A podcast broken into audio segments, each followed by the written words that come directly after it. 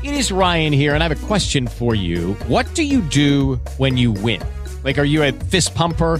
a woohooer, a hand clapper, a high fiver. I kind of like the high five, but if you want to hone in on those winning moves, check out Chumba Casino. At ChumbaCasino.com, choose from hundreds of social casino style games for your chance to redeem serious cash prizes. There are new game releases weekly, plus free daily bonuses. So don't wait. Start having the most fun ever at ChumbaCasino.com. No purchase necessary. VGW. Void were prohibited by law. See terms and conditions. 18 plus. Hello, it is Ryan, and we could all use an extra bright spot in our day, couldn't we? Just to make up for things like sitting in traffic, doing the dishes, counting your steps, you know, all the mundane stuff. That is why I'm such a big fan of Chumba Casino. Chumba Casino has all your favorite social casino style games that you can play for free anytime, anywhere with daily bonuses. That should brighten your day a little. Actually, a lot. So sign up now at chumbacasino.com. That's chumbacasino.com. No purchase necessary. VGW. Void were prohibited by law. See terms and conditions. 18 plus. Hola, soy Luis Loaiza, comunicador social y periodista colombiano. A continuación, escucharás la lectura de un fragmento del informe final de la Comisión para el Esclarecimiento de la Verdad, la Convivencia y la No Repetición, libro Hallazgos y Recomendaciones. Estas lecturas son una iniciativa personal y profesional, hechas desde una perspectiva alternativa como aporte al proceso de paz en Colombia.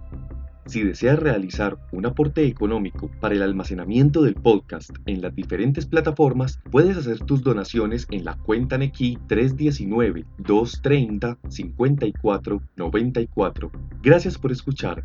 Comencemos. 2.1 Los tres momentos de la paz y la guerra. La democratización ha ido de la mano con la pacificación y las reformas tendientes a la consolidación de un Estado-nación. En las últimas seis décadas ha habido varios intentos por construir una paz estable y duradera.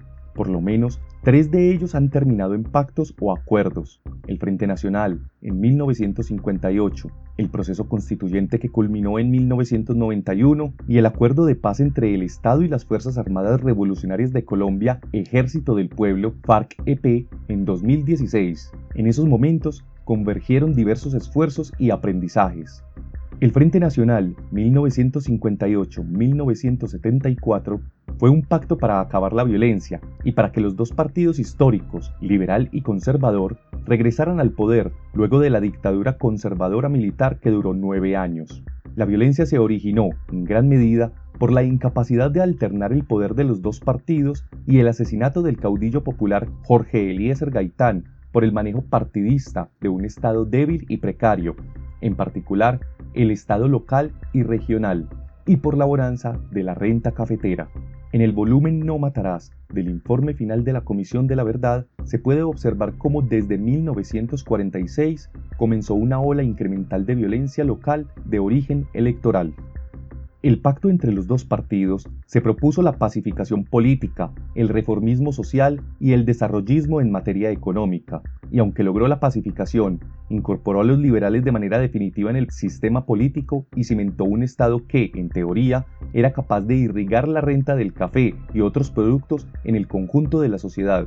Su reformismo fue acotado. En particular, los frenos que las élites políticas y económicas le pusieron a los intentos de reforma agraria no solo hicieron languidecer el ímpetu desarrollista, sino que también avivaron el fuego de los conflictos agrarios. A eso se sumó que los marcos mentales de la Guerra Fría hicieron que los múltiples conflictos sociales y políticos se trataran como asuntos de orden público, desde principios del siglo XX, los gobiernos colombianos se alinearon con las doctrinas de seguridad de Estados Unidos. Durante la Guerra Fría, el Estado actuó alineado de manera disciplinada con esos intereses. En la coyuntura que dio origen al Frente Nacional, también se produjo la incorporación de las mujeres a la ciudadanía plena a través del derecho al sufragio. En el plebiscito realizado el 1 de diciembre de 1957, que aprobó por mayoría el pacto político, las mujeres votaron por primera vez. Este acuerdo también le devolvió la legalidad al Partido Comunista Colombiano PCC, que había sido perseguido por la dictadura de Rojas Pinilla. En sus primeros años, este diseño institucional logró apaciguar la violencia gracias a una combinación de factores. 1. Garantizó la alternancia y la milimétrica repartición del poder entre los dos partidos mayoritarios. 2. Promovió la rehabilitación de los territorios y los pactos de convivencia. 3. Creó instituciones democráticas, como las juntas de acción comunal, y 4 propuso una reforma agraria para la que se crearon instituciones como el Instituto Colombiano de la Reforma Agraria, INCORA. Durante el segundo gobierno del Frente, se desarrollaron operaciones militares enmarcadas en el Plan Lazo, tendientes a retomar el control territorial del Estado en las regiones donde subsistía la violencia. Estas eran a grandes rasgos las mismas en las que persistían conflictos agrarios sin resolver o en las que existía influencia comunista. Estas operaciones, con bombardeos, detenciones y acoso a los pobladores, fueron asumidas por el PCC como el leitmotiv para iniciar una nueva guerra y dieron origen a las FARC, pues para entonces el PCC ya había definido que su estrategia de toma del poder se basaba en la combinación de todas las formas de lucha, legales e ilegales, armadas y electorales. Dado que el pacto que dio origen al Frente Nacional fue excluyente con las minorías políticas, quienes quedaron por fuera conformaron un nuevo campo de acción. Sectores de la clase obrera, estudiantes, campesinos y pueblos étnicos rompieron amarras con los partidos tradicionales y se articularon a proyectos de izquierda en una amplia gama de matices que iban desde los partidos legales y electorales, como el Movimiento Revolucionario Liberal, MRL, la Alianza Nacional Popular ANAPO, el Movimiento Obrero Independiente y Revolucionario MOIR, hasta las guerrillas que emergieron en ese contexto de democracia restringida, las FARC, el Ejército Popular de Liberación EPL y el Ejército de Liberación Nacional ELN tuvieron influencia en ese amplio y plural campo de la izquierda. Eran tiempos revolucionarios, donde la lucha armada estaba en auge en muchos países de Latinoamérica, África y Asia. Hasta finales de los años 70, el conflicto fue mucho más dinámico en lo social y político que en lo armado. Sin embargo, el régimen bipartidista no estuvo a la altura de las reformas que se requerían para evitar una radicalización de los sectores sociales y de algunas izquierdas. En particular, el hecho de que sectores muy influyentes de ambos partidos se hayan unido para sabotear la reforma agraria que había impulsado Carlos Lleras Restrepo con fuerte apoyo campesino generó la sensación de que el reformismo tenía un espacio muy limitado en el sistema colombiano y significó una gran frustración para el campesinado sin tierra. Esta nueva realidad de inconformismo social no fue resuelta de manera democrática. De hecho, los gobiernos del Frente Nacional usaron y abusaron del estado de sitio y de la represión para enfrentar el malestar de las personas. De 16 años que duró este acuerdo, 10 transcurrieron bajo estado de decepción. Esto implicó entregarles facultades del gobierno civil al estamento militar, lo que derivó en graves violaciones de los derechos humanos. La fuerza pública y organismos de inteligencia como el Departamento Administrativo de Seguridad DAS actuaron con relativa autonomía, protegidos por el fuero y las facultades de la justicia penal militar, que incluso les permitió juzgar a los civiles. Toda esa dinámica de los años 60 y 70 estaba arropada por las narrativas conspirativas de la Guerra Fría, que influyeron en Colombia como en todo el continente con su concepción del enemigo interno. Esta doctrina contrainsurgente se expresó en la estigmatización del movimiento social y en el tratamiento militar de los conflictos políticos. En ese mismo periodo, las izquierdas radicales, adheridas a corrientes internacionales, soviéticas, cubanas o chinas, le otorgaron a un régimen semicerrado, que lo era aunque no herméticamente, la razón fundante de una guerra insurgente. Izquierdas armadas denostaron la ruta de las reformas, pues buscaban la toma del poder político por la vía de las armas y sustituir el régimen vigente por otro de carácter socialista, no necesariamente democrático. Así, apenas seis años después de creado el Frente Nacional, nacieron las guerrillas como expresión armada de proyectos revolucionarios. A las FARC se sumaron el ELN, que se concibió como una fuerza política y militar, y el EPL como brazo armado del Partido Comunista Marxista-Leninista PCML. Cada una de ellas tuvo una inserción regional diferente. En los primeros 10 años estuvieron acumulando fuerzas, usando la táctica de golpear y huir en un esquema de guerra popular prolongada de largo plazo que no significó una amenaza para el régimen. Las prácticas tempranas de estas guerrillas estuvieron marcadas por el autoritarismo, tanto dentro como fuera de sus filas.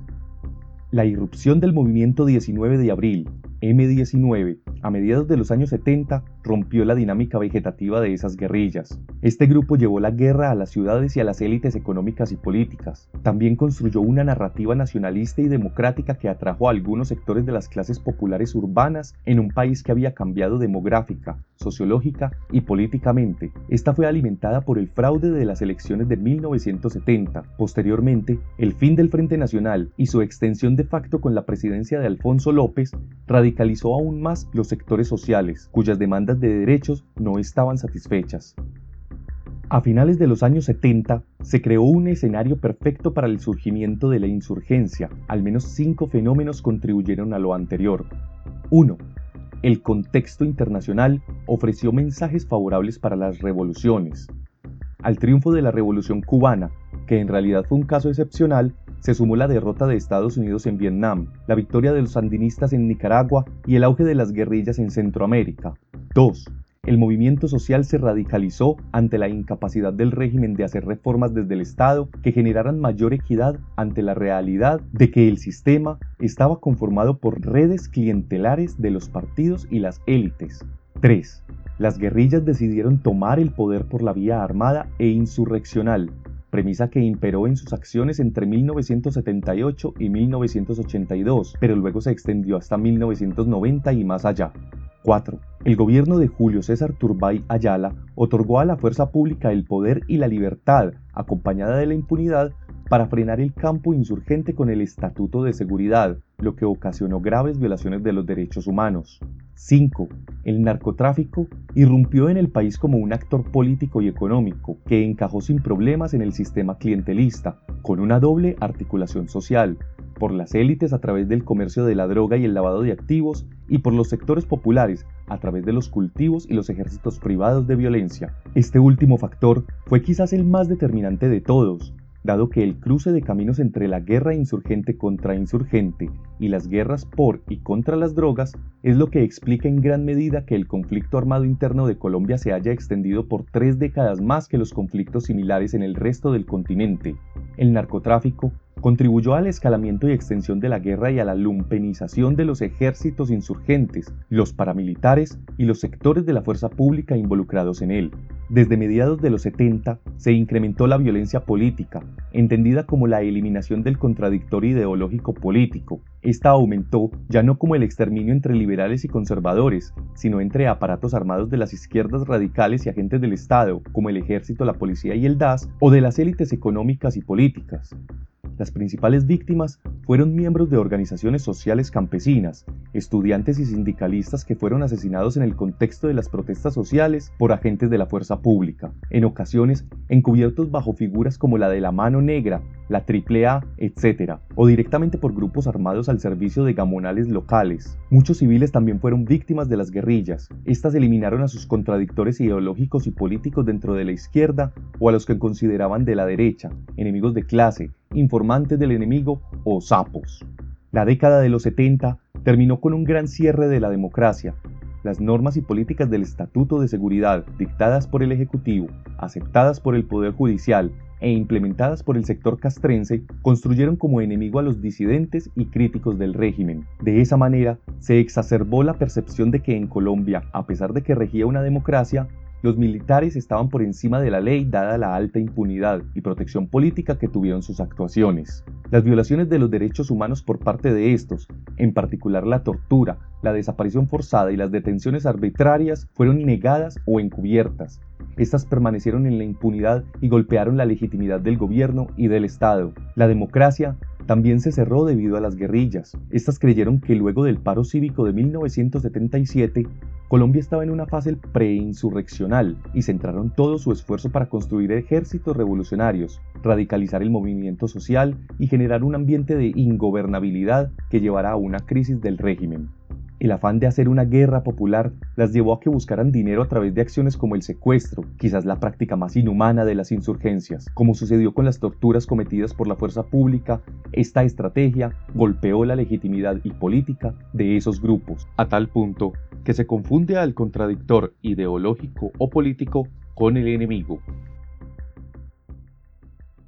¿Te preocupas por tu familia? Entonces, ¿por qué darles solo huevos ordinarios cuando pueden disfrutar de lo mejor? Eggland's Best, los únicos huevos con ese delicioso sabor fresco de granja, además de la mejor nutrición, como 6 veces más vitamina D, 10 veces más vitamina E y 25% menos de grasa saturada que los huevos regulares, además de muchos otros nutrientes importantes. Así que, dales los mejores huevos. Eggland's Best, mejor sabor, mejor nutrición, mejores huevos.